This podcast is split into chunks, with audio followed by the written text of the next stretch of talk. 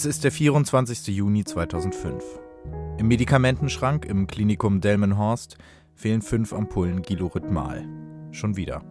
Gilorhythmal ist ein Herzmittel, das bei Überdosierung schnell lebensbedrohlich wird. Gespritzt hat es der Pfleger Nils Högel seinem Patienten Dieter M. aus Bremen. Die Folge? Blutdruckabfall, Notfall. Gemeinsam mit einer Krankenschwester versucht Högel den Mann zurückzuholen. Für ihn der ultimative Kick. Dieter M. überlebt diese Tat nicht. Eine Kollegin bemerkt aber das Fehlen der Ampullen. Sie findet vier davon später im Mülleimer. Vom Verstorbenen wird eine Blutprobe genommen und das Ergebnis ist eindeutig. Die Klinik reagiert erst zwei Tage später und ruft die Polizei. In dieser Zeit tötet Högel einen weiteren Patienten. Erst danach hat das Morden von Nils Högel ein Ende. Dass Högel so lange nicht aufgeflogen ist, ist eigentlich ein Skandal. Schon im Klinikum Oldenburg, wo er zuerst gearbeitet hat, hat es Verdachtsmomente gegeben. 58 Prozent der Todesfälle fielen in die Dienstzeit von Högel. Die Klinik hat darüber sogar eine Statistik geführt. 2002 legt die Klinik Högel nahe, das Haus zu verlassen. Er wird weggelobt. In seinem Arbeitszeugnis verliert die damalige Pflegedirektorin kein Wort über den Verdacht. Ganz im Gegenteil, Nils Högel habe, Zitat, umsichtig, gewissenhaft und selbstständig und in kritischen Situationen überlegt und sachlich richtig gehandelt. Der heutige Klinikchef Dirk Tänzer bewertet das im NDR so. Es war letztlich ein normaler Kündigungsvorgang. Wir haben ihn nicht gekündigt, wir haben ihn den Weggang nahegelegt. Und Sie haben eigentlich gar keine andere Möglichkeit, als dann ein normales Zeugnis auszustellen.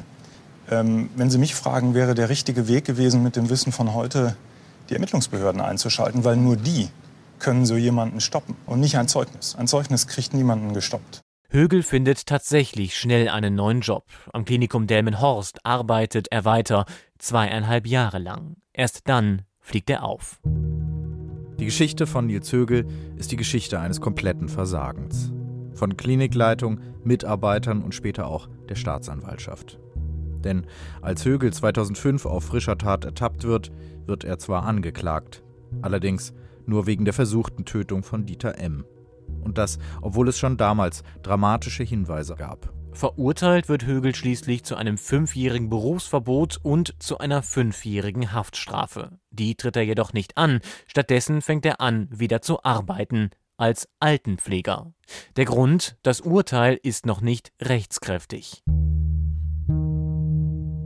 Dabei sind die Indizien schon damals erdrückend. Insgesamt starben in Högels Zeit in Delmenhorst 411 Patienten, davon 321 während seiner Schichten oder kurz danach. Der Verbrauch des Herzmedikaments Gilorhythmal ist mehr als siebenmal so hoch wie im Durchschnitt. Es gibt einen deutlichen Anfangsverdacht und trotzdem nimmt die Staatsanwaltschaft keine weiteren Ermittlungen auf zum Entsetzen von Angehörigen wie Christian Marbach, der seinen Großvater durch Nils Högel verloren hat. Diese Informationen liegen seit 2006 der Staatsanwaltschaft vor. Damals gab es begründete Verdachtsmomente. Es gab ganz viele Zeugenaussagen dazu von leitenden Klinikmitarbeitern, die damals schon gesagt haben, dass der Umfang dieses Verfahrens, dieser Taten, eine deutlich größere Dimension angenommen hat.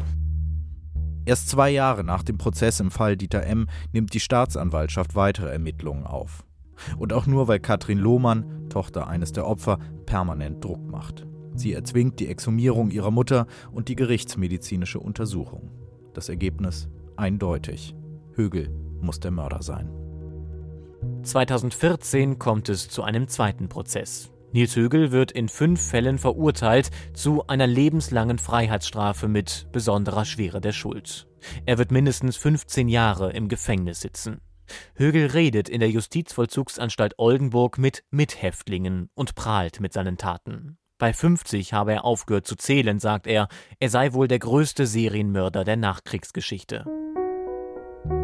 Die Soko Cardio wird gegründet und alle fragwürdigen Todesfälle werden untersucht.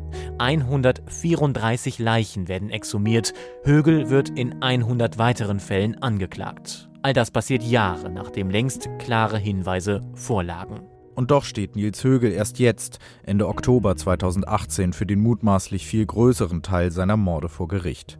13 Jahre, nachdem eine Kollegin ihn auf frischer Tat ertappt hatte.